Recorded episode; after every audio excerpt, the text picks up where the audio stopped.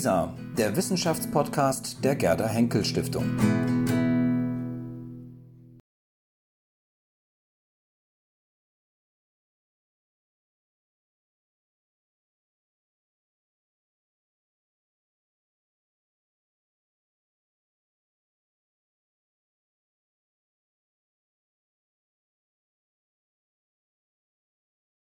Ja, dann würde ich sagen, machen wir weiter ähm, mit unserem Abendvortrag. Schönen Dank, dass Sie alle nochmal, äh, dass Sie geblieben sind bzw. wiedergekommen sind. Ähm, ja, es ist mir, mir und uns eine große Freude, dass äh, Jürgen Mittelstraß, Professor Emeritus für Philosophie und Wissenschaftstheorie an der Universität Konstanz, Akademiemitglied und natürlich einer der renommiertesten Leibniz-Forscher, dass er sich bereit erklärt hat, heute Abend den Abendvortrag zu halten.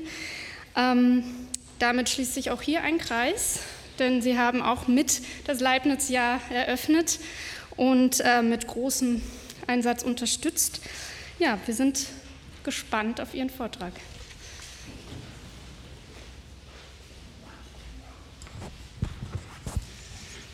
Liebe Frau Rosnitzer, nicht, dass ich bereit bin, ich freue mich. Äh, meine Damen und Herren, liebe Kolleginnen und Kollegen, der Titel meines Vortrags ist möglicherweise erläuterungsbedürftig. Scientia Universalis, immerwährende, beziehungsweise Scientia per ennis, immerwährende Wissenschaft.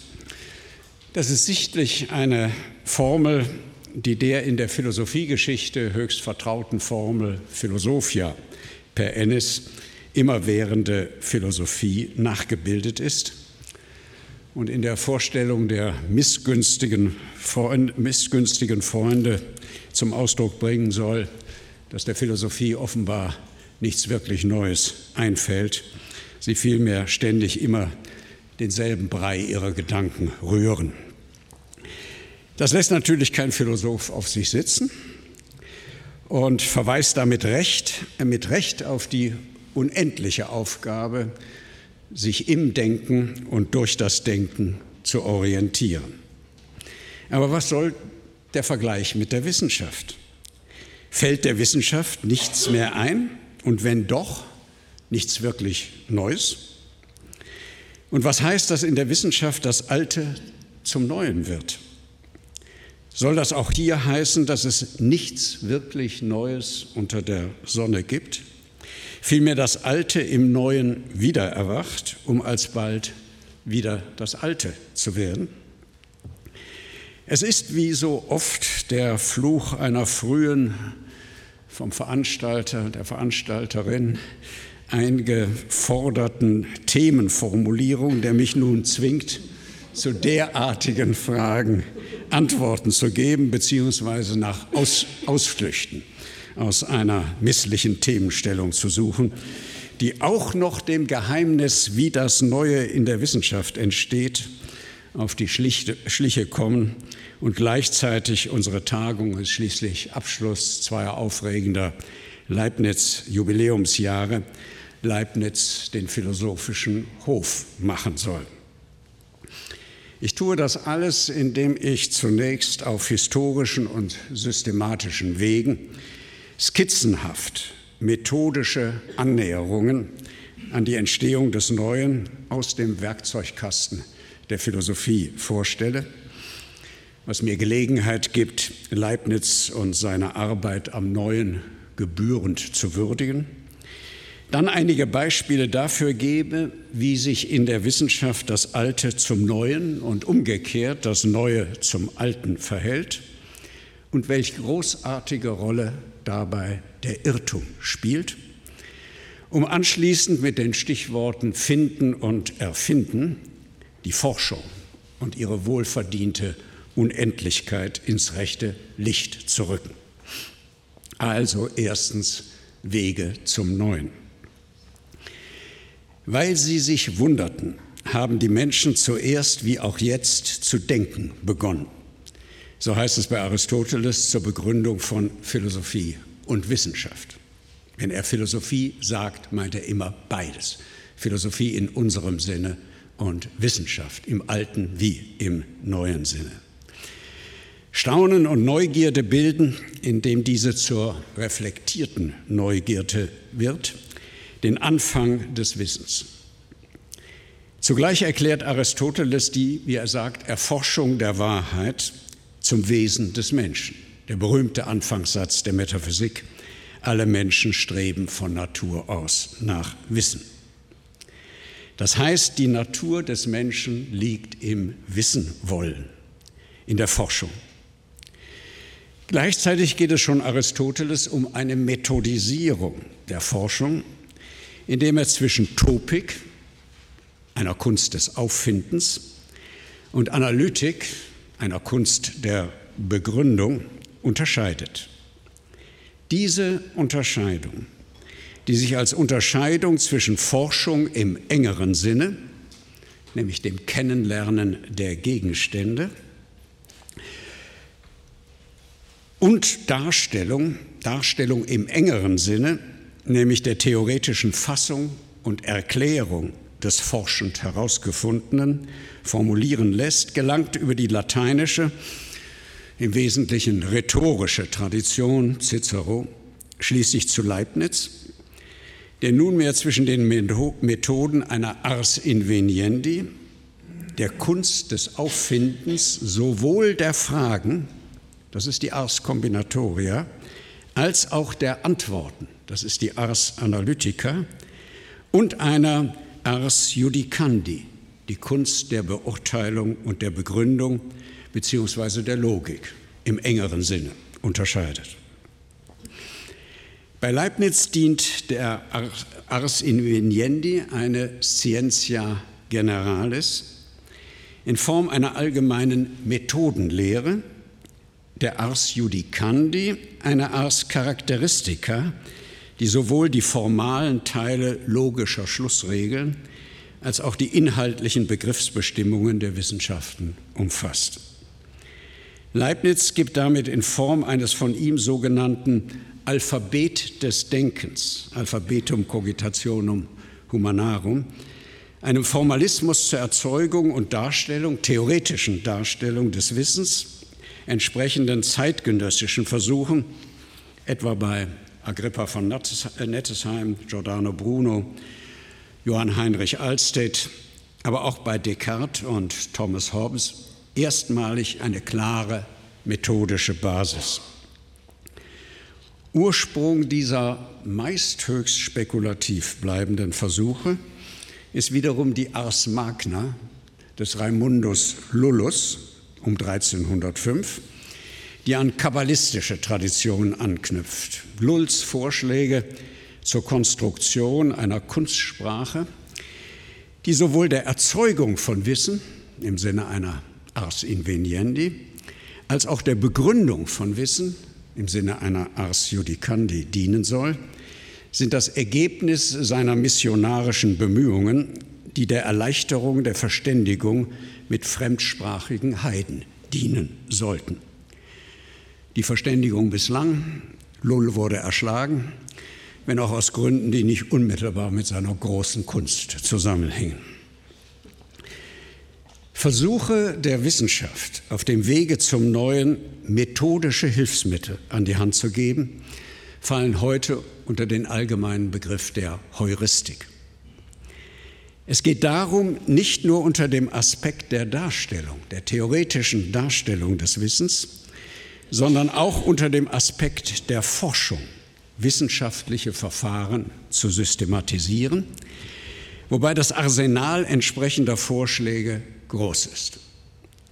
Diese reichen zum Beispiel von der einfachen Hypothesenbildung über Analogiebildung und Gedankenexperimente bis zur Kreativitätsforschung, aber auch, vergessen wir das nicht, zum reinen Zufall und wie man sein Wirken sichern kann.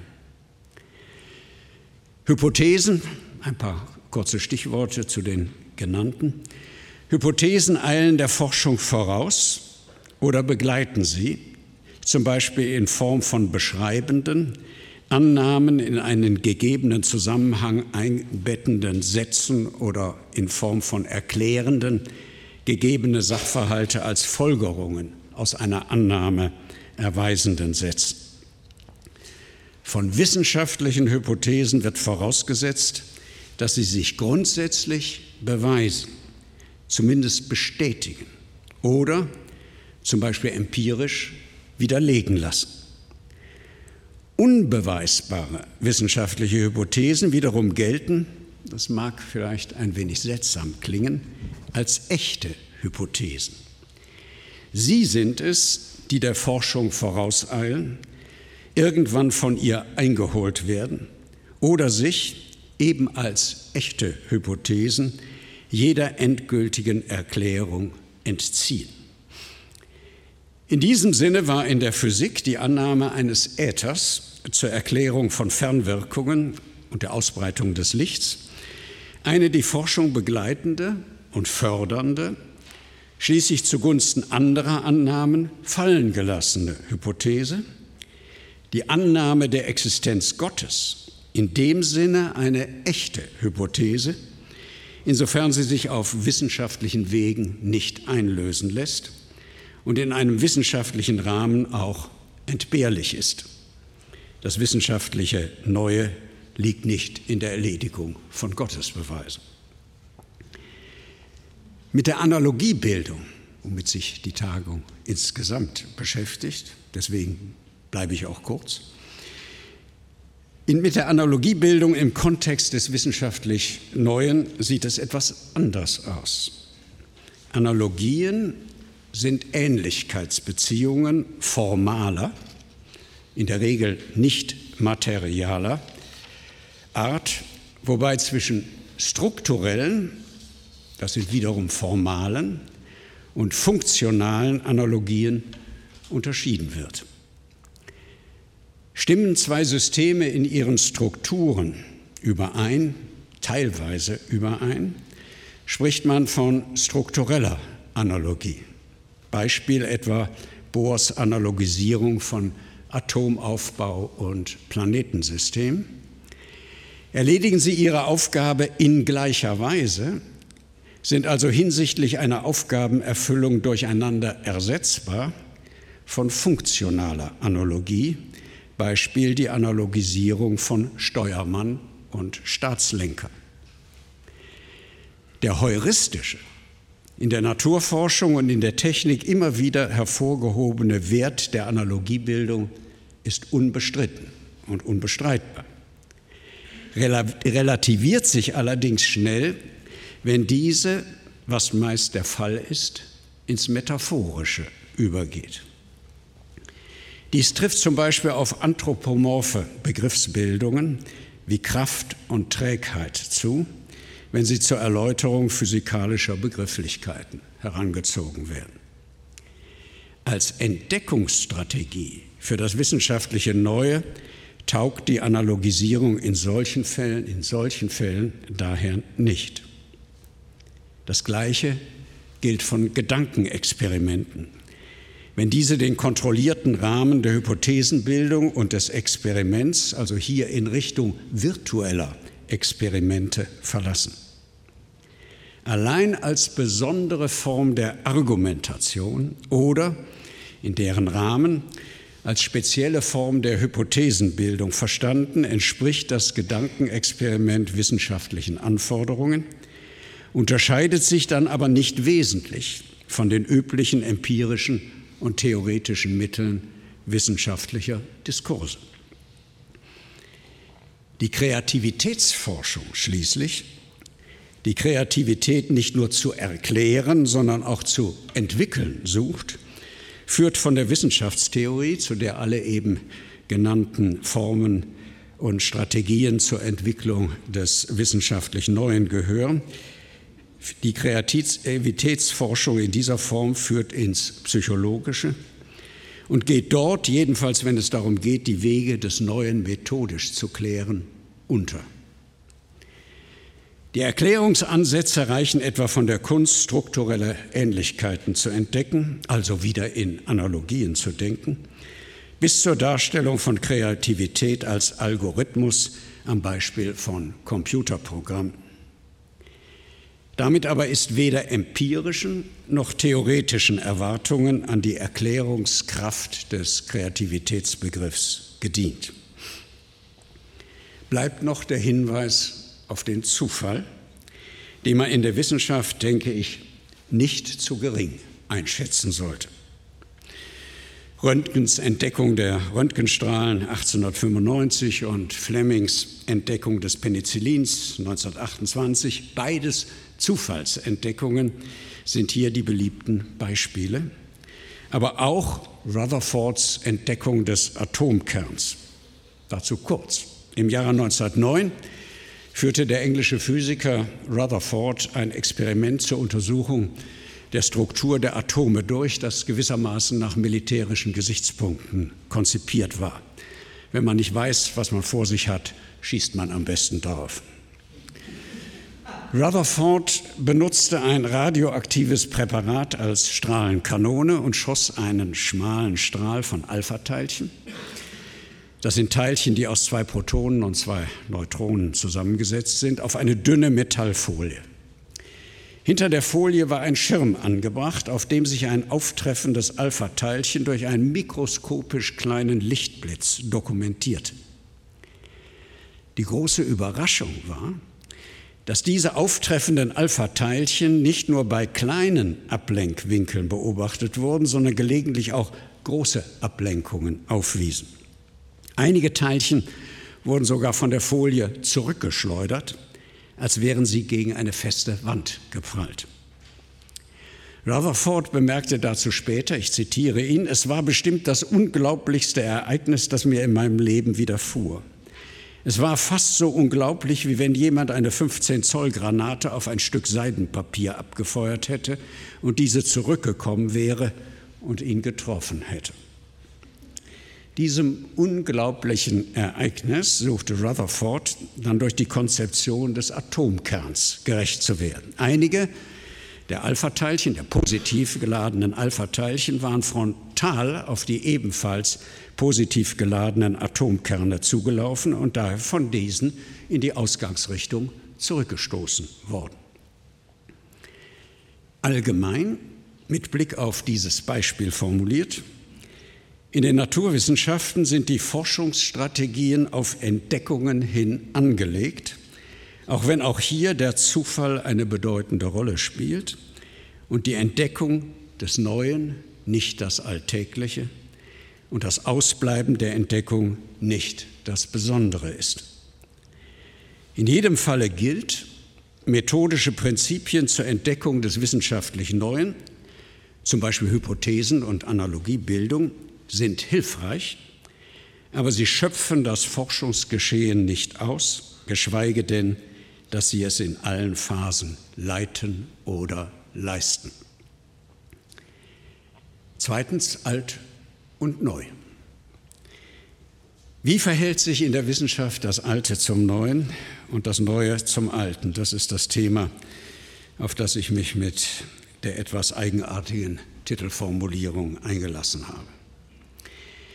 Dabei geht es nicht so sehr um methodische Überlegungen zur Auffindung des Neuen, wie eben dargestellt, sondern um Rekonstruktionen im Reich der Wissenschaftsgeschichte unter Gesichtspunkten des wissenschaftlichen Fortschritts, also des Neuen, und dessen, was sich dem Neuen entgegenstellt oder durch das Neue abgelöst wurde, also des Alten.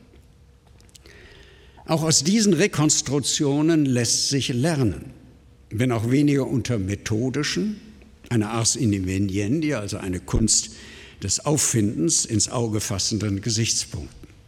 Anders aber auch hier Leibniz, der das Historische und das Systematische niemals isoliert sieht und in diesem Falle beides, Rekonstruktion und Heuristik, miteinander zu verbinden weiß. In der auch von ihm betonten Formel Philosophia per ennis, immerwährende Philosophie, steckt nach Leibniz ein hermeneutisches Prinzip, das auch den Systematiker zu Rekonstruktionsbemühungen zwingen soll, beziehungsweise dazu, die Wahrheit nicht nur im Neuen, sondern auch im Alten zu suchen. Die Formel besagt, ich zitiere Leibniz, dass der größte Teil der Lehren, die von den Älteren überliefert sind, wahr und richtig ist, wenn man nur einen rechten Dolmetscher und nicht einen lärmenden Spötter findet. Das gilt nach Leibniz auch für die Wissenschaft. Dass in der Tat das Verhältnis zwischen alt und neu auch in der Wissenschaft kein einfaches ist, lässt sich, und ich will das tun, am Beispiel der kopernikanischen Astronomie verdeutlichen. Kopernikus gilt gemeinhin in der Wissenschaftsgeschichte wie in der Geistesgeschichte als der große Revolutionär, dessen astronomisches System mit der bisherigen Astronomiegeschichte bricht und zugleich das Tor in die neuzeitliche Naturwissenschaft weit öffnet, also geradezu Sinnbild des Neuen in der Wissenschaft ist. Tatsächlich spricht man noch heute im Anschluss an Formulierungen Kants von einer kopernikanischen Wende, wenn es um eine revolutionäre Neuerung, im Falle Kants um den Schritt von der Metaphysik zur Transzendentalphilosophie geht. Mit dem Übergang von einem geozentrischen zu einem heliozentrischen System schien die bisherige Geschichte der Astronomie ausgelöscht bzw. zum bedeutungslosen Alten geworden, sein, geworden zu sein. Tatsächlich folgte Kopernikus in wissenschaftstheoretischer und wissenschaftshistorischer Hinsicht einem eher konservativen Forschungsprogramm. Er sah die Grundsätze der Kreisförmigkeit und der konstanten Winkelgeschwindigkeit aller planetarischen Bewegungen, die seit der griechischen Astronomie die astronomische Forschung bestimmten, durch Besonderheiten der damals einen paradigmatischen Status besitzenden ptolemäischen Astronomie verletzt, nämlich durch die Einführung des Äquanten, also eines Ausgleichspunktes durch den die Konstanz der Winkelgeschwindigkeiten auf einen exzentrisch gelegenen Punkt, also nicht auf den Kreismittelpunkt bezogen wird, und suchte diesen Grundsätzen aufs Neue, diesmal über die Einführung der Erdbewegung Geltung zu verschaffen. Gegenüber dieser Absicht, dem älteren Forschungsprogramm in seinen Grundsätzen wieder gerecht zu werden, ist der Übergang von einem geozentrischen zu einem heliozentrischen Modell methodisch sekundär. Geometrisch bzw. kinematisch sind das geozentrische und das heliozentrische Modell äquivalent. Die geozentrische Planetenbewegung ergibt sich durch vektorielle Addition der scheinbaren Sonnenbewegung zur heliozentrischen Planetenbewegung. Es ist dann Kepler, der in seinen sogenannten Keplerschen Gesetzen als erster mit diesen Grundsätzen bricht und damit wirklich eine fundamentale Wende in der Astronomie vollzieht. Was lehrt dieses Beispiel bezogen auf das Zusammenspiel von alt und neu? Es lehrt, dass das Neue auch das Alte sein kann, nämlich dessen Wiederherstellung gegenüber neueren Entwicklungen. Mit der kopernikanischen Astronomie ist das zunächst im Gegensatz zu dem bis heute vorherrschenden Bild dieser Astronomie in der Geistesgeschichte der Fall. Das Neue ist hier im Grunde wissenschaftstheoretisch und wissenschaftshistorisch gesehen das Alte. Zutreffend sieht Giordano Bruno den die Kirche wegen seiner kosmologischen Fantasien verbrannte, in Kopernikus nicht den Begründer einer neuen, sondern im Gegenteil, und da hat er recht, den Erneuerer der alten Philosophie. Das Beispiel lehrt aber auch, dass das Alte, neu gefasst, zum Neuen führt. Das kopernikanische System ist mit der heliozentrischen Hypothese der Ausgangspunkt des Keplerschen Systems, des wissenschaftlich gesehen nun tatsächlich neuen. Man könnte auch sagen, dass der wissenschaftliche Irrtum, hier dargestellt durch die Grundsätze einer älteren Astronomie, die selbst wiederum auf den Grundsätzen einer älteren, nämlich aristotelischen Physik beruhen, zum Träger und Förderer der wissenschaftlichen Wahrheit, ausgedrückt in der Keplerschen Astronomie wird. Das heißt, der wissenschaftliche Irrtum erweist sich als ein fruchtbarer Irrtum. Das wiederum lässt sich an vielen Beispielen, auch an neueren Beispielen, verdeutlichen. Ein kurzes Beispiel wieder. Einsteins Herleitung der allgemeinen Relativitätstheorie beruhte auf Prinzipien, die zum Teil erkenntnistheoretischer Art waren. Eines der hier einschlägigen und für die Formulierung der Theorie wesentlichen Prinzipien ist das von Einstein sogenannte Machsche Prinzip.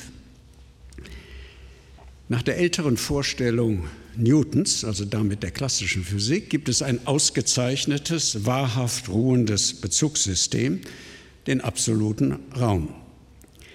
Bewegungen gegen den absoluten Raum werden durch das Auftreten von Trägheitskräften, etwa Fliehkräften, angezeigt. Durch solche Trägheitskräfte wirkt entsprechend der Raum auf die Körper ein, während umgekehrt die Körper den Raum nicht beeinflussen. Einstein hielt diese Annahme einer bloß einseitigen Wirkung für falsch und ging stattdessen von der von ihm Mach zugeschriebenen Vorstellung aus, dass die Trägheitskräfte vollständig durch die relativen Lagen und Bewegungen von Körpern bestimmt sind. Das Machsche Prinzip stellt damit nicht nur eines der zentralen Motive für die Entwicklung der allgemeinen Relativitätstheorie dar, sondern spielt auch im Prozess der Formulierung dieser Theorie eine wichtige Rolle. Gleichwohl stellt sich später heraus, dass die vollentwickelte Theorie das Machsche Prinzip nicht erfüllt.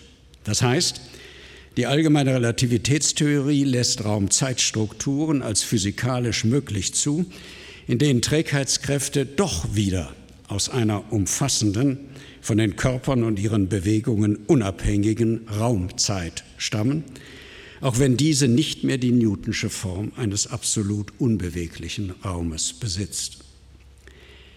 Darüber hinaus ist nach gegenwärtigem empirischem Wissen davon auszugehen, dass in unserem Universum in der Tat eine derjenigen Raumzeitstrukturen realisiert ist, in denen das Machsche Prinzip durchbrochen ist. Dieses Prinzip wäre demnach falsch. Nach heutigem theoretischen und empirischen Kenntnisstand ist unser Universum mit einer absoluten, also von den Körpern im Universum unabhängigen Raumzeitstruktur ausgestattet. Gleichwohl spielte, wie dargestellt, das Machsche Prinzip im Prozess der Formulierung der allgemeinen Relativitätstheorie eine wesentliche und vermutlich sogar unerlässliche Rolle. Ohne die Voraussetzung dieses Prinzips wäre die Entwicklung der Theorie, zumindest auf dem von Einstein verfolgten Wege, nicht möglich gewesen. Auch dieses Beispiel, denke ich, zeigt, dass der Irrtum in der Wissenschaft eine wesentliche ja geradezu fortschrittsfördernde Rolle spielen kann. Zudem machen beide Beispiele, die kopernikanische Astronomie und die Einsteinsche Relativitätstheorie, deutlich, dass der wissenschaftliche Irrtum nicht auf Randbereiche beschränkt sein muss, sondern zentrale Annahmen betreffen kann.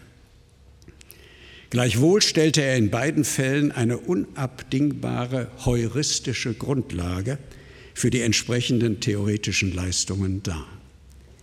In beiden Fällen war er für die weitere wissenschaftliche Entwicklung nicht etwa abträglich, sondern im Gegenteil höchst nützlich. Mit anderen Worten und insofern an eine Dialektik von alt und neu anknüpfend, der Irrtum gehört nicht etwa nur zur Irrtumsgeschichte, sondern auch zur Fortschrittsgeschichte der Wissenschaft. Oder noch anders ausgedrückt, Wissenschaft ist auf der Suche nach dem Neuen immer Fortschritts- oder Wahrheitsgeschichte, damit dem Neuen nah und Irrtumsgeschichte, damit dem Alten nah. Zugleich verleiht erst der Irrtum der Wahrheit ihren vollen Glanz.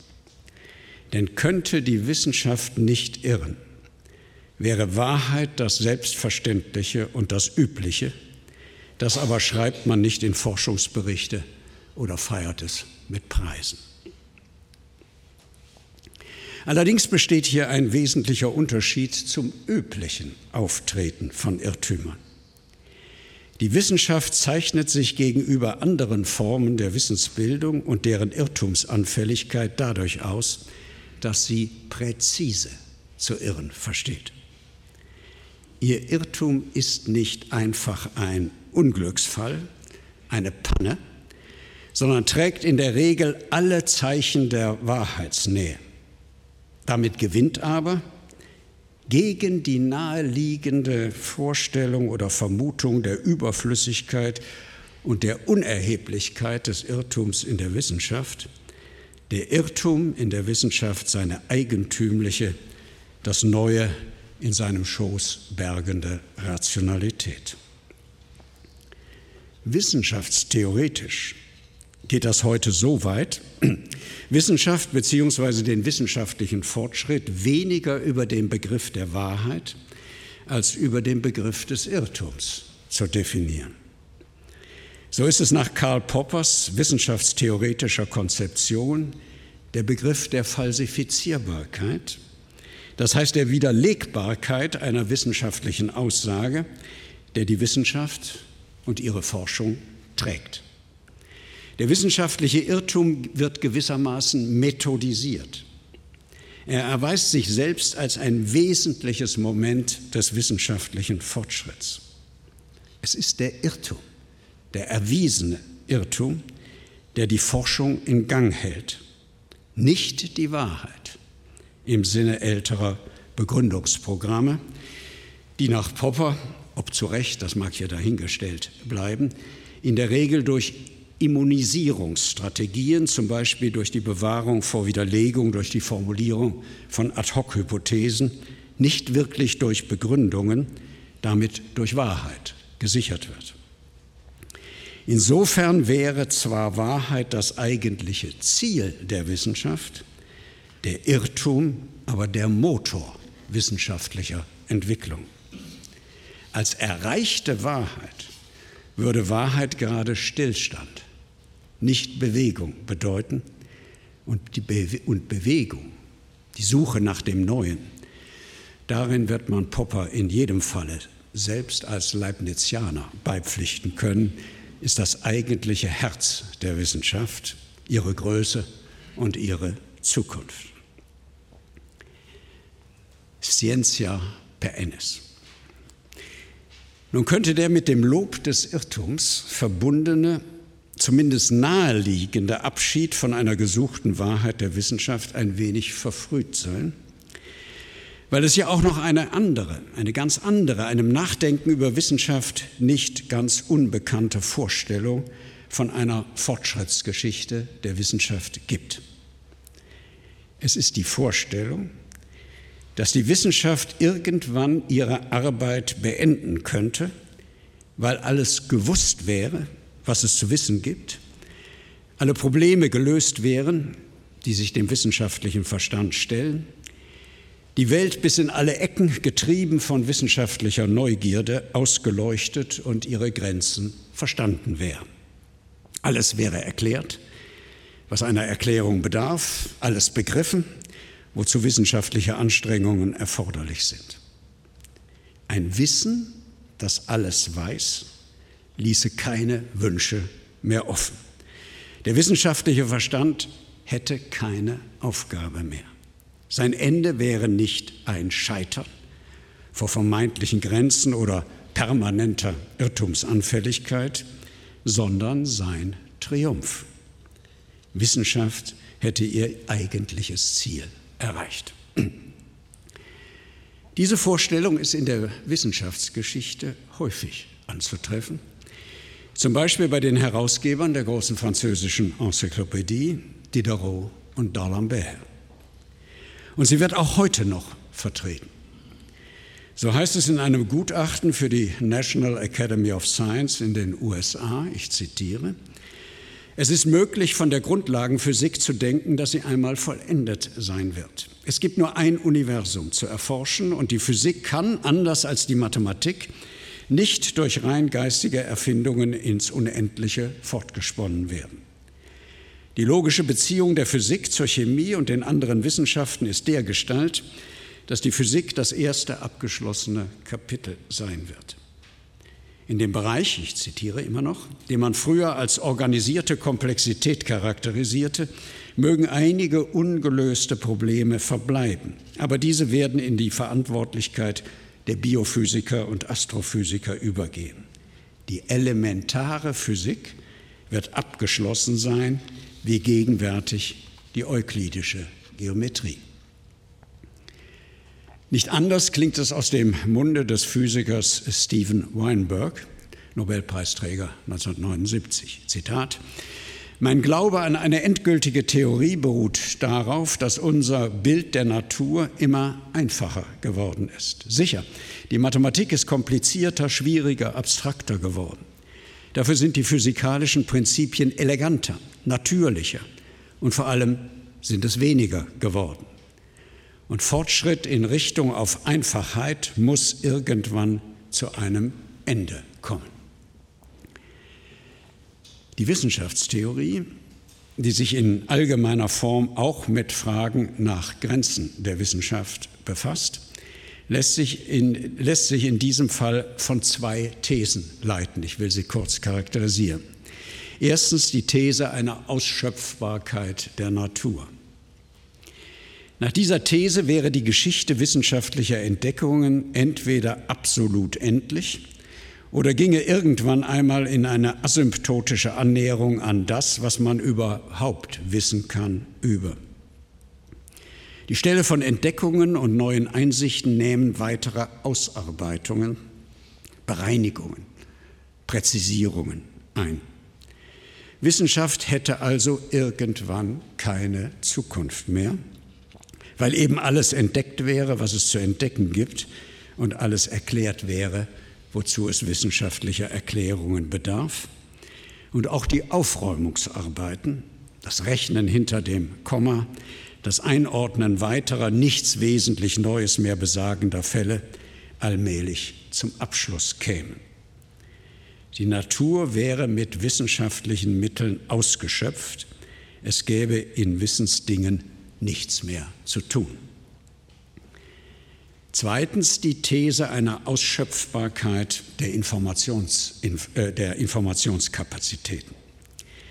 Nach dieser These wären wissenschaftliche Informationsmöglichkeiten, das heißt die Art und Weise, wie die Wissenschaft zu ihrem Wissen kommt, entweder wieder absolut endlich oder gingen irgendwann in eine asymptotische Annäherung an absolute Informationsgrenzen über.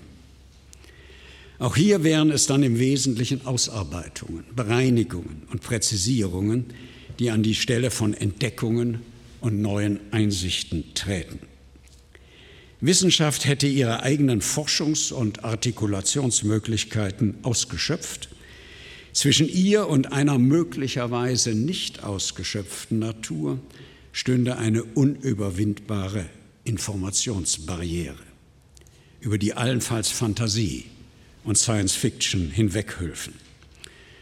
Mit Alice ins Wunderland und mit USS Enterprise ins Grenzenlose, leider dann eben auch ins Beliebige. Die Frage, die sich hinter beiden Thesen verbirgt, lässt sich auch so formulieren, ob der wissenschaftliche Fortschritt noch eine Zukunft hat. Diese Frage, meine Damen und Herren, ist nur vermeintlich paradox, weil Fortschritt Zukunft bedeutet. Und Zukunft ohne Fortschritt oder Entwicklung keine Zukunft wäre. Sie ist allerdings in den Grenzen der beiden angeführten Thesen tatsächlich unbeantwortbar.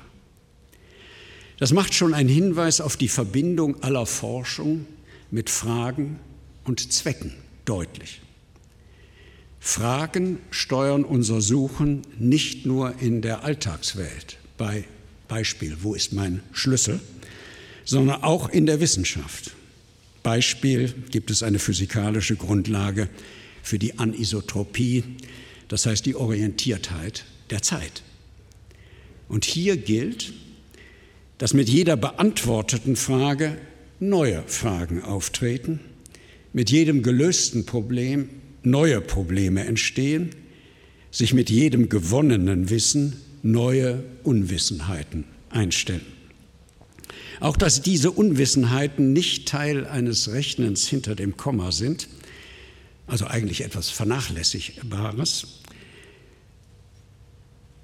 ist eine im wissenschaftlichen Alltag sehr vertraute Erfahrung. In einem Bild, das Wissen ist wie eine Kugel, die im Meer des Nichtwissens schwimmt und deren Berührungspunkte mit dem Nichtwissen, mit wachsendem Wissen, also dem Größerwerden der Kugel, immer zahlreicher werden. Ähnliches gilt von Zwecken. Wer forscht, verfolgt Zwecke, wie alles tun unter Zwecken steht, mögen diese im wissenschaftlichen Falle nun rein erkenntnisorientiert oder dem alltäglichen Leben näher, praxis- und anwendungsorientiert sein. Das aber bedeutet, wenn Forschung nicht allein durch den jeweils erreichten Forschungsstand, das heißt durch den Stand beantworteter wissenschaftlicher Fragen, sondern auch durch die mit ihr verbundenen Zwecke bestimmt ist, dann schlösse die Vorstellung von einem Ende des wissenschaftlichen Fortschritts nicht nur die Behauptung, wir wissen alles, was wir wissen können, sondern auch die Behauptung, wir, wir kennen alle Fragen, die wir stellen können und wir kennen alle Zwecke, die wir haben können, ein. Die Zahl der möglichen Fragen und Zwecke ist aber wirklich unbegrenzt bzw. unbegrenzbar. Wie sollten wir auch in der Wissenschaft die Fragen kennen, die die Forschung in Zukunft noch aufwerfen wird? Desgleichen die Zwecke, die sich in Zukunft mit einem forschenden Tun verbinden werden. Um die Frage, hat der wissenschaftliche Fortschritt noch eine Zukunft, beantworten zu können, müssten wir also in gewissem Sinne wissen, schon heute wissen, was wir gerade nicht wissen, was nur der wissenschaftliche Fortschritt oder sein Ausbleiben zeigen könnten.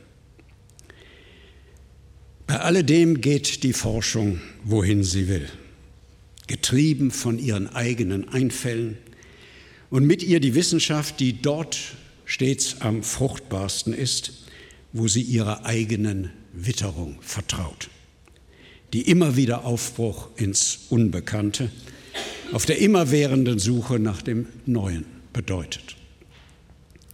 Dabei gibt es auch in der Wissenschaft kein Abonnement auf das Neue, keine enttäuschungsfreie Ars inveniendi. Das Neue, abhängig oder unabhängig vom Alten, ist das, was das Wesen alles Wissenschaftlichen ausmacht, aber eben auch das, was allzu oft ausbleibt, das beschworen, aber nicht erfasst wird, dessen Suche in die Irre führt, in Sackgassen stecken bleibt oder doch wieder nur im Gewohnten endet. Die Wissenschaftsgeschichte lehrt beides, Erfolg und Misserfolg, Gelingen und Misslingen, den Triumph und das Versagen, doch am Ende misst sie alles nach dem Neuen. Das Neue ist der Maßstab, an dem sich Wissenschaft selbst misst und mit dem sie ihre Geschichte schreibt. Nicht immer applaudiert von den Wissenschaftstheoretikern, die ihre eigenen Vorstellungen von begründeten Wissenschaftsentwicklungen haben, aber in dem unerschütterlichen Bewusstsein, dass ihre Suche nach dem Neuen wohl von Fall zu Fall enttäuscht aber auf Dauer in ihrem Erfolg nicht aufgehalten werden kann, sei es bei der Lösung wissenschaftlicher wie außerwissenschaftlicher Probleme, sei es bei der Erfindung von Problemen, mit denen sich die Wissenschaft stets aufs Neue selbst erfindet. Nicht nur die Problemlösung, auch die besondere Problemstellung, vor allem dort, wo niemand an Probleme denkt, weil sie sich nicht von selbst aufdrängen, ist ein Ausweis wirklicher Wissenschaft. Wer von der Wissenschaft viel erwartet, sollte ihr daher auch auf ihren Wegen folgen und nicht versuchen, auf kurzfristigen Vorteil bedacht, sie in die eigenen gesellschaftlichen Wege zu zwingen. Das mag manchmal gut gehen, wenn sich wissenschaftliche und gesellschaftliche Wege treffen. Auf längere Sicht würde es unweigerlich wissenschaftliche und damit dann auch wieder gesellschaftliche, zumal wirtschaftliche Sterilität bedeuten.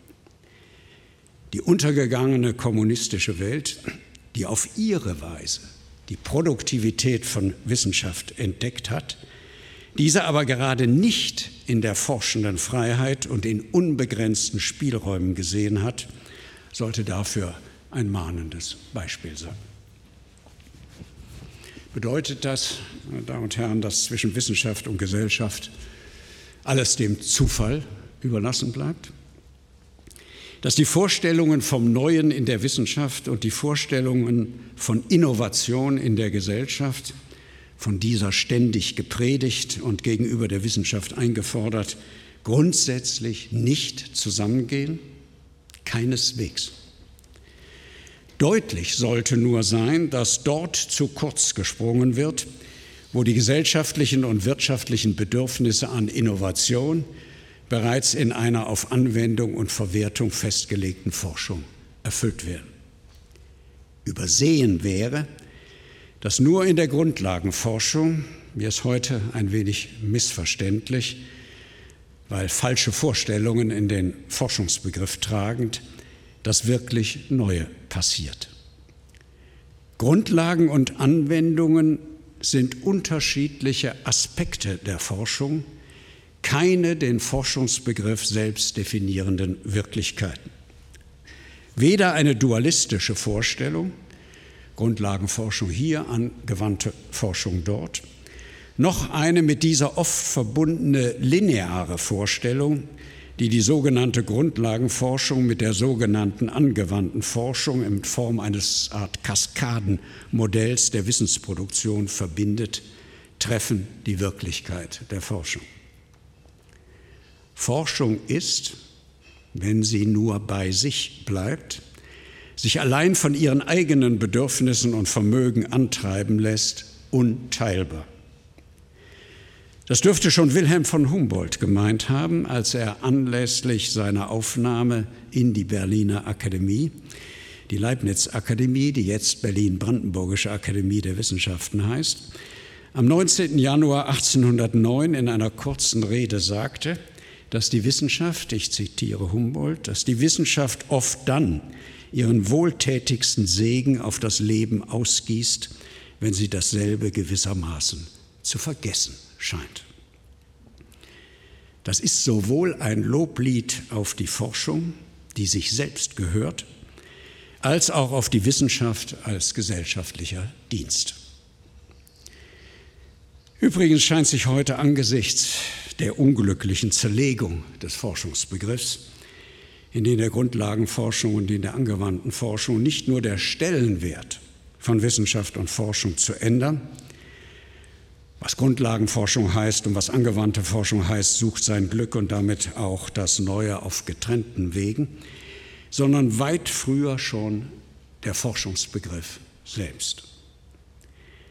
Auf den Wegen der modernen Wissenschafts- und Forschungsorganisation, die das Große liebt, und die Zukunft der Forschung in immer größeren Einheiten, Zentren, Clustern, Allianzen, Netzwerken sieht, droht der Forscher im bisherigen Sinne das eigentliche Subjekt der Forschung hinter den Einrichtungen, in denen er arbeitet und hinter den Projekten, die er durchführt, zu verschwinden. Verbunden damit sind ungewohnte Reputationsstrukturen. Drittmittelakquisiteure und Sprecher großer Forschungseinheiten sind heute die Sterne am Wissenshimmel, am Wissenschaftshimmel, nicht mehr die Forscherpersönlichkeiten, wie wir sie bisher kannten. Und diese Entwicklung, die sich auch dadurch charakterisieren lässt, dass in ihr der Forschungsbegriff der empirischen Wissenschaften paradigmatische Geltung gewinnt, wir hatten heute Nachmittag ein Beispiel gehört, erfasst alle disziplinären Bereiche. Die Folge ist unter anderem, dass der einzelne Forscher als beliebig austauschbar erscheint, nämlich durch einen anderen Forscher, und der Geisteswissenschaftler zum Nachzügler der Wissenschafts- und Forschungsentwicklung wird, nicht weil er in der Regel drittmittelschwach ist, sondern weil er einen Forschertyp darstellt, der auszusterben droht. Aus dem forschenden Subjekt bzw. der Gemeinschaft der Forscher wird die Forschung. Aus forschender Wahrheitssuche, die von Anfang an Teil des Selbstverständnisses des Wissenschaftlers ist und diesen allererst zum Forscher macht, wird Forschung als Betrieb eben zu einem äh, organisierbaren Prozess, hinter dem der Wissenschaftler selbst verschwindet. Das Neue in Wissenschaft und Forschung, so scheint es, wird zum Produkt wie jedes andere Produkt. Erlauben Sie mir noch eine Schlussbemerkung. Finden und Erfinden sind die Stichworte der Forschung auf ihren Wegen vom Alten zum Neuen. Wobei, wie wir gesehen haben, diese Wege keine einfachen Wege sind. Im Finden oder Entdecken erfasst die Forschung ihre Gegenstände, im Erfinden methodisiert sie ihre Suche und bringt ihr Wissen von den Gegenständen in eine theoretische Form. Am Anfang führen Finden und Erfinden mit Aristoteles in eine Aristoteles-Welt. Diese Welt ist die Welt der Erfahrung mit einer Natur, die als selbst handelnde, wirkende, als Natura naturans, wie man später sagen wird, aufgefasst wird. Die aristotelische Naturforschung, die in der aristotelischen Physik bis in die Frühzeit hinein, Frühneuzeit hinein ihre Geltung bewahrt, ist durch ein hohes Maß an Erfahrungsevidenz ausgezeichnet. Ihre Sätze werden durch die Alltagserfahrung bestätigt, beziehungsweise durch Generalisierung aus Erfahrungsbeständen gewonnen. Mit der galileischen Mechanik in der diese nicht mehr als eine Kunst der Überlistung der Natur, wie bei Aristoteles, sondern mit der Erfindung des Experiments gestützt auf die handwerkliche Kunst der Werkstätten, als eine Kunst der geschickten Anwendung von Naturgesetzen verstanden wird, betreten wir eine Leonardo-Welt, die in der Symbiose von Wissenschaft und Technik auch noch unsere Welt ist. Sie findet in der Physik mit einer Newton-Welt ihren ersten klassischen Ausdruck. Die kopernikanische Astronomie, die hier als Beispiel für die eigentümliche Dialektik von Alt und Neu in der Wissenschaft und für die Fruchtbarkeit des wissenschaftlichen Irrtums diente, mag wissenschaftshistorisch gesehen als Schlüssel zu dieser Welt gelten, sicher nicht schon als deren Ausdruck. Doch die Leonardo-Welt ist aus einer wissenschaftlichen Perspektive nicht nur eine Newton-Welt und was aus dieser wurde, sondern auch noch eine andere Welt, nämlich eine Leibniz-Welt, womit sich der Kreis der Darstellung schließt.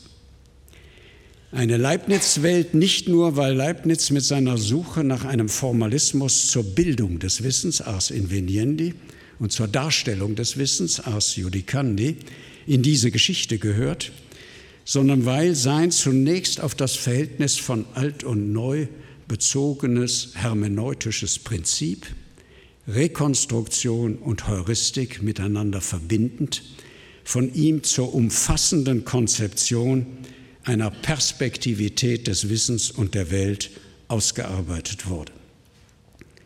Diese Perspektivität besagt, auf das Wissen bezogen, dass die Abhängigkeit des Wissens von seinen theoretischen Formen auch vor der Wissenschaft nicht Halt macht.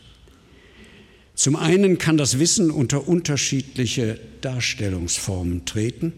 Gemeint sind unterschiedliche theoretische Ansätze, die denselben Sachverhalt erklären.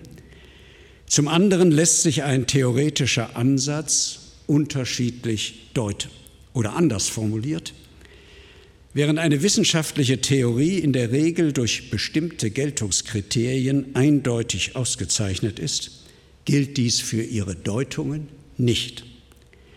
Auch auf wissenschaftliche Theorien bezogene Deutungen sind nicht eindeutig. Leibniz hat diese Einsicht gefasst in die Formel einer Perspektivität des Wissens und der Welt in seiner berühmten Monadenlehre weiter ausgearbeitet. Doch die Monadologie ist in vieler Hinsicht ein sehr philosophischer Entwurf der uns aus der Welt der Wissenschaft noch einmal in eine ganz neue, nicht weniger faszinierende Welt führen würde. Doch dafür ist es jetzt zu spät. Dankeschön.